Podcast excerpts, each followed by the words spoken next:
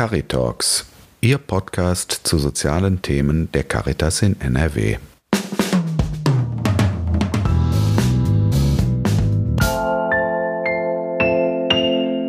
Sie sind bei Caritalks. Mein Name ist Christoph Grätz und in der heutigen Episode geht es um das Thema Besuche in Altenheimen.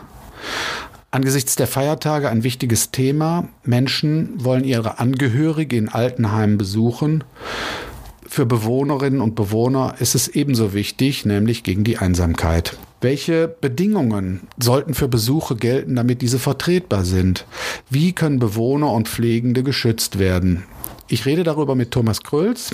Er ist Leiter eines katholischen Altenheimes in Duisburg und Vorstandsmitglied der Arbeitsgemeinschaft für Altenhilfe im Bistum Essen. Herr Krölz, mögen Sie ein paar Sätze zu sich selbst sagen? Ja, kann ich gerne machen. Mein Name ist Thomas Krölz. Ich bin seit über 25 Jahren beim Caritasverband in Duisburg beschäftigt, bin von der Ausbildung her Altenpfleger und leite zwei Altenheime, das Altenheim St. Josef in Duisburg-Hamborn und den Marienhof in Mülheim-Speldorf. Ja, keine leichten Zeiten für Pflegende und Leitungskräfte in Altenheim angesichts der Pandemieentwicklung. Wie ist bei Ihnen die Situation? Äh, in den beiden Altenheimen unterschiedlich, was das Infektionsgeschehen angeht. Also aktuell haben wir im Altenheim St. Josef vier Bewohner positiv getestet und insgesamt sechs Mitarbeiter in Quarantäne. Äh, wir hatten vor Monaten schon einen Infektionsausbruch mit 18 Bewohnern, die betroffen waren und 17 Mitarbeitern, die in Quarantäne waren. Der Marienhof äh, in Mülheim-Speldorf ähm, gleiche Bedingungen, ähm, gleiche Vorsichtsmaßnahmen, gleich engagierte Mitarbeiter, bis zum jetzigen Augenblick ähm, noch nicht betroffen von einer Corona-Infektion. Man muss das, glaube ich, unter dem deutlich unter dem Gesichtspunkt sehen, ein bisschen demütig zu sein und muss einem klar sein, dass ähm, die Einhaltung der Hygienevorschriften von allen engagierten Mitarbeitern in beiden Einrichtungen gleichermaßen gut durchgeführt wird jeder Kollege sehr engagiert, mit hohem Verantwortungsbewusstsein die Bewohner versorgt und sich an Regeln hält. Äh, aber es dennoch so ist, dass, in dem, dass das eine Altenheim betroffen ist, das andere nicht. Mhm. Es geht an dieser Stelle nicht um die Frage gutes Altenheim oder schlechtes Altenheim. Äh, es geht um die Frage, Glück zu haben und demütig das als Geschenk zu nehmen äh, oder Pech zu haben. Mhm. Unter den jetzigen Bedingungen kann sich keiner schützen vor einem, ja, vor einem Infektionsausbruch in Altenheim. Ja, ich habe es ja eben schon erwähnt, Besuche sind wichtig für die Bewohnerinnen und Bewohner, gerade jetzt über die Feiertage. Der Gesundheitsschutz aber auch. Der Gesundheitsschutz nämlich der Pflegenden und der Gesundheitsschutz der Bewohnerinnen und Bewohner. Die Corona-Schutzverordnung des Landes fordert für Besucher FFP2-Masken und empfiehlt Schnelltests. Reicht das, um Bewohner und Pflegende ausreichend zu schützen? Ja, die Frage der Besuche von Altenheimbewohnern ist eine Frage, die für äh, einen Einrichtungsleiter und für die Mitarbeiter auch ausgesprochen schwer zu beantworten ist. Da muss man, glaube ich, äh, sehr differenziert herangehen und ähm, beide Seiten sehen. Und ähm, wir haben so den Eindruck, ähm, dass nicht immer beide Seiten wahrgenommen werden. Die Corona-Schutzverordnung hat und überhaupt die Frage des, der Besuche oder Nichtbesuche in Altenheimen hat für uns was von halbschwanger. Wir sehen natürlich, äh, dass Bewohner, dass das Interesse ist, ähm, Einsamkeit von Bewohnern zu begegnen und Besuche zu ermöglichen. Ähm, wir haben aber an vielen Stellen den Eindruck, dass ähm, die Herangehensweise oder die Motivation nicht weit genug durchdacht ist.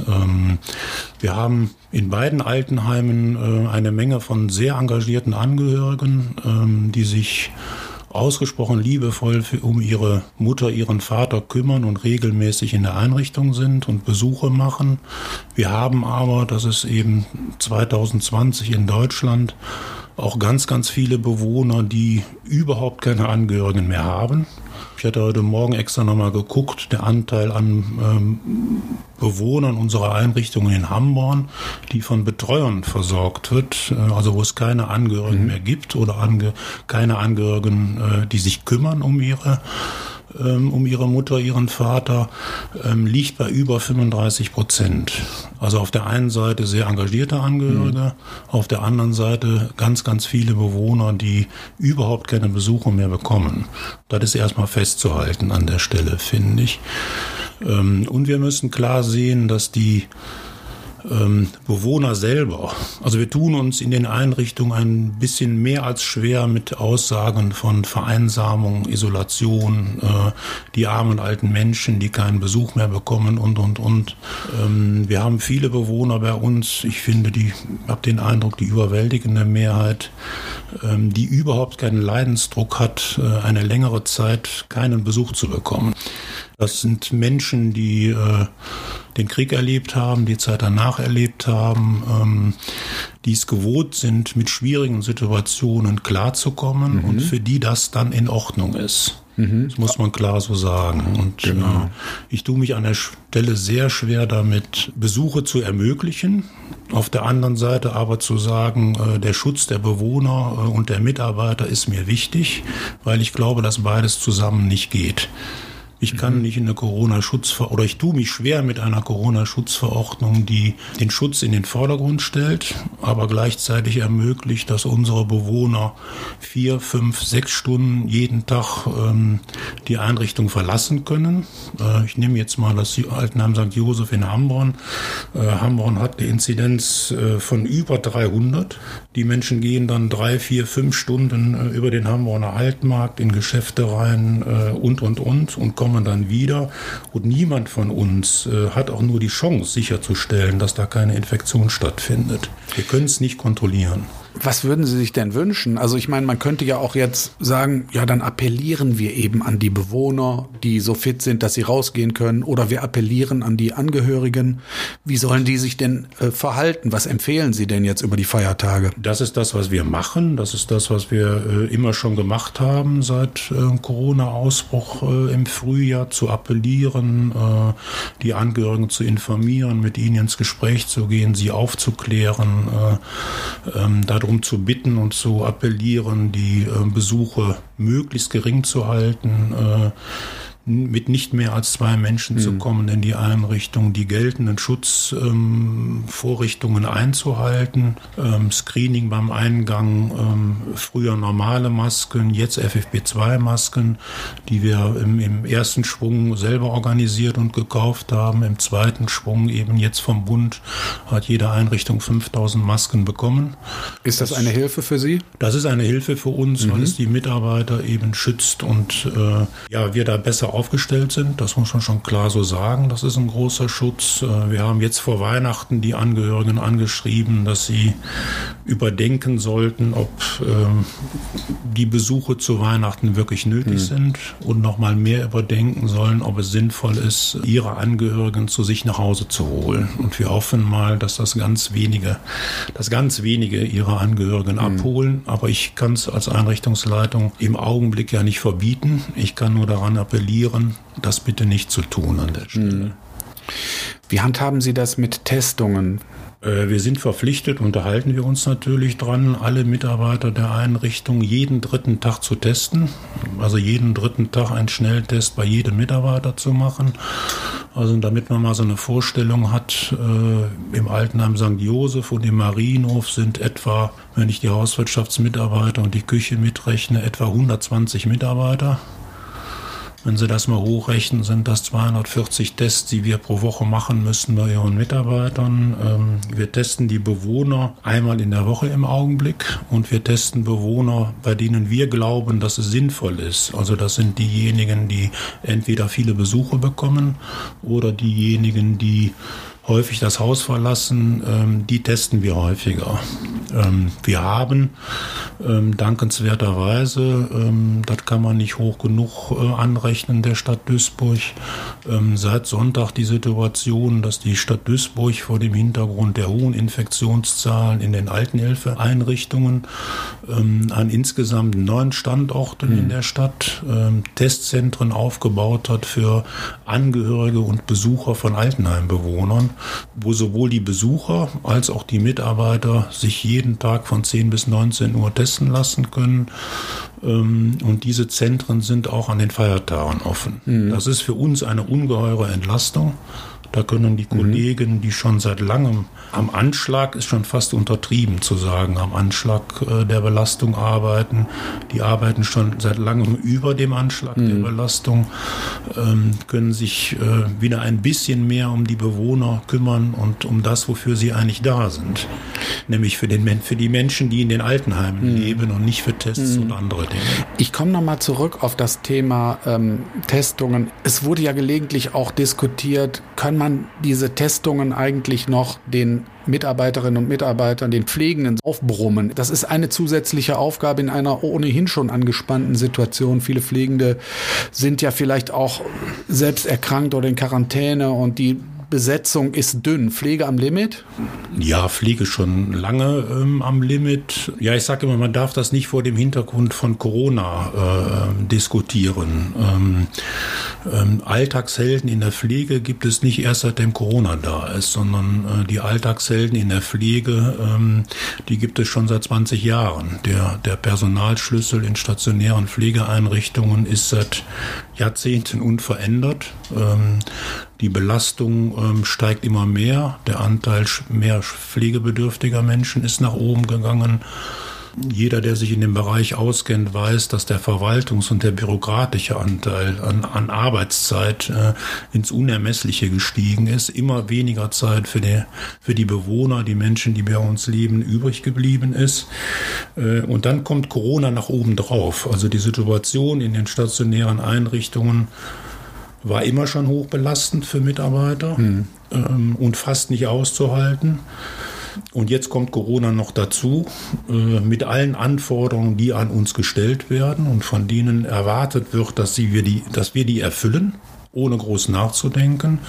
Und jetzt sind wir, jetzt sind wir schon lange über dem Limit. Das mhm. muss man klar so sagen. Mhm. Wenn Sie, wie vorhin gesagt, 10 äh, oder 15 Prozent Kollegen haben, die bei einem Infektionsgeschehen in Quarantäne sind, dann fehlen die. Natürlich, was wir alle nicht gerne tun, äh, versuchen wir mit Zeitarbeit das auszugleichen. Natürlich machen wir das.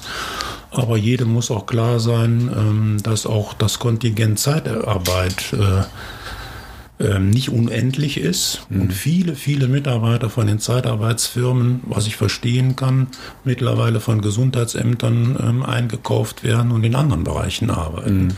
Die stehen uns gar nicht mehr zur Verfügung. Mhm. Also so eine Verdrängung, Verdrängungswettbewerb. Ja, muss man klar so sagen. Mhm. Also die gleichen Mitarbeiter, die ähm, etwa im Oktober, November bei uns eingesetzt worden sind, die haben dann Wochen später bei uns ähm, auch die großen Abstriche für die Feuerwehr gemacht, als wir von der Infektion betroffen waren. Mhm. Die stehen natürlich den stationären Einrichtungen dann nicht mehr zur Verfügung. Was wünschen Sie sich denn von der Politik? Welche Unterstützung brauchen Sie? Na, von der Politik und von der Gesellschaft wünschen alle in der Pflege Tätigen, glaube ich, ähm, schon seit vielen, vielen Zeiten einen anderen ähm, Personalschlüssel für die stationäre Einrichtung. Mhm. Das ist eigentlich das, äh, ich sag mal, das Einzige, was wir uns wünschen, damit wir unseren Mitarbeitern Arbeitsbedingungen geben können, unter denen Pflege einigermaßen angenehm ist. Es ist nicht die Bezahlung. Also das, was im Augenblick ähm, passiert, ist ja vieles auf die Bezahlung zu schieben.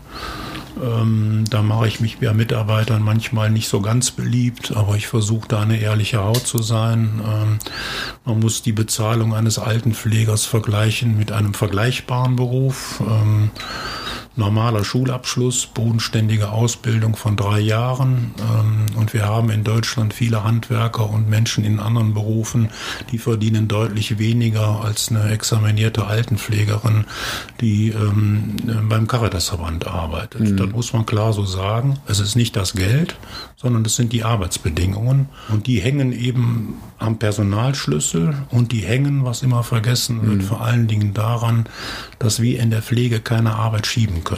Jeder andere Betrieb, der einen Ausfall an Personal hat, ähm, kann sagen, tut mir leid, ich kann den Auftrag jetzt diese Woche nicht erfüllen, aber ich komme mhm. nächste Woche und repariere Ihre Waschmaschine.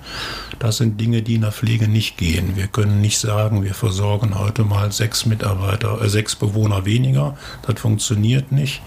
Die Arbeit ist jetzt da und muss jetzt abgearbeitet werden. Mhm es sieht ja ganz so aus, als würde jetzt in Kürze mit Impfungen begonnen werden. Und es sieht auch so aus, als würde zunächst vulnerable Personen, das sind Menschen, die in Altenheimen leben zum Beispiel, oder auch Pflegekräfte geimpft. Ist das das richtige Vorgehen?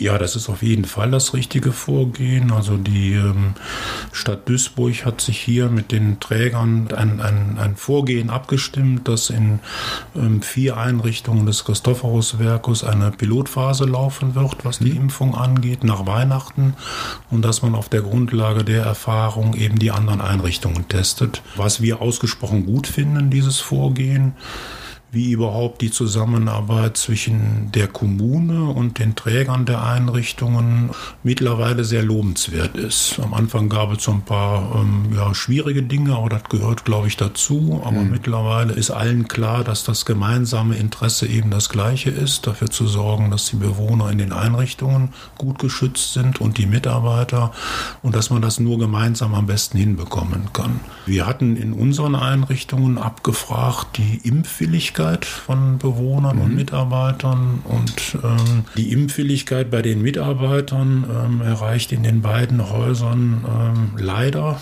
nach meiner Einschätzung, leider noch nicht mal 50 Prozent. Mhm. Ähm, von den augenblicklich 86 Bewohnern in im Josef wollen sich 70 Bewohner impfen lassen. Also das mhm. äh, begrüßen wir sehr und finden, finden wir sehr gut. Ja, ich kann alle Vorbehalte gegen Impfungen äh, einerseits verstehen, das entscheidet jeder für sich alleine. Und auf der anderen Seite ähm, ist für mich klar, dass ich mich impfen lasse. Mhm. Ähm, weil ich auch glaube, dass ich eine Verantwortung für äh, Mitarbeiter und Kollegen und Bewohner habe und dass ich mich möglichst schützen muss. Und äh, wenn die Impfung einen Schutz bietet, äh, dann werde ich den Schutz auch wahrnehmen an der Stelle. Ja, fast schon so eine Art Schlusswort. Ich habe aber trotzdem noch eine Frage. Und zwar, welche wichtige Frage habe ich vergessen zu stellen? Oder anders gefragt, wollen Sie noch was ergänzen oder hinzufügen? Was ist Ihnen noch wichtig? Man kann ein Interview oder eine, ein, ein, ein, ein Gespräch ähm, über Corona und Pflege, ähm, glaube ich, nicht beenden, ähm, ohne ganz deutlich Dank zu sagen, ähm, ja, allen Kollegen, die in der Pflege mhm. sich kümmern um die Menschen, die da leben, sind nicht nur die Pflegemitarbeiter, sind auch die Kollegen im sozialen Dienst, genauso wie die Hauswirtschaftsmitarbeiter und die Küchenmitarbeiter, ähm, denen die jeweiligen Bewohner sehr am Herzen liegen und die äh, mehr tun für die Menschen, die bei uns leben, als man für Geld erwarten kann. Nochmal herzlichen Dank dafür. Sie hörten Caritalks. Wir kümmern uns um die sozialen Themen in Nordrhein-Westfalen. Danke, Herr Krölz. Ja, gerne.